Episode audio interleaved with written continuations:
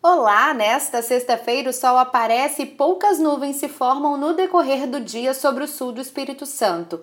A atuação de uma massa de ar seco mantém o tempo firme na região. No sábado, o predomínio também é de sol e ainda não chove, mas no domingo, uma frente fria avança para o estado e tem possibilidade de pancadas de chuva a partir da tarde.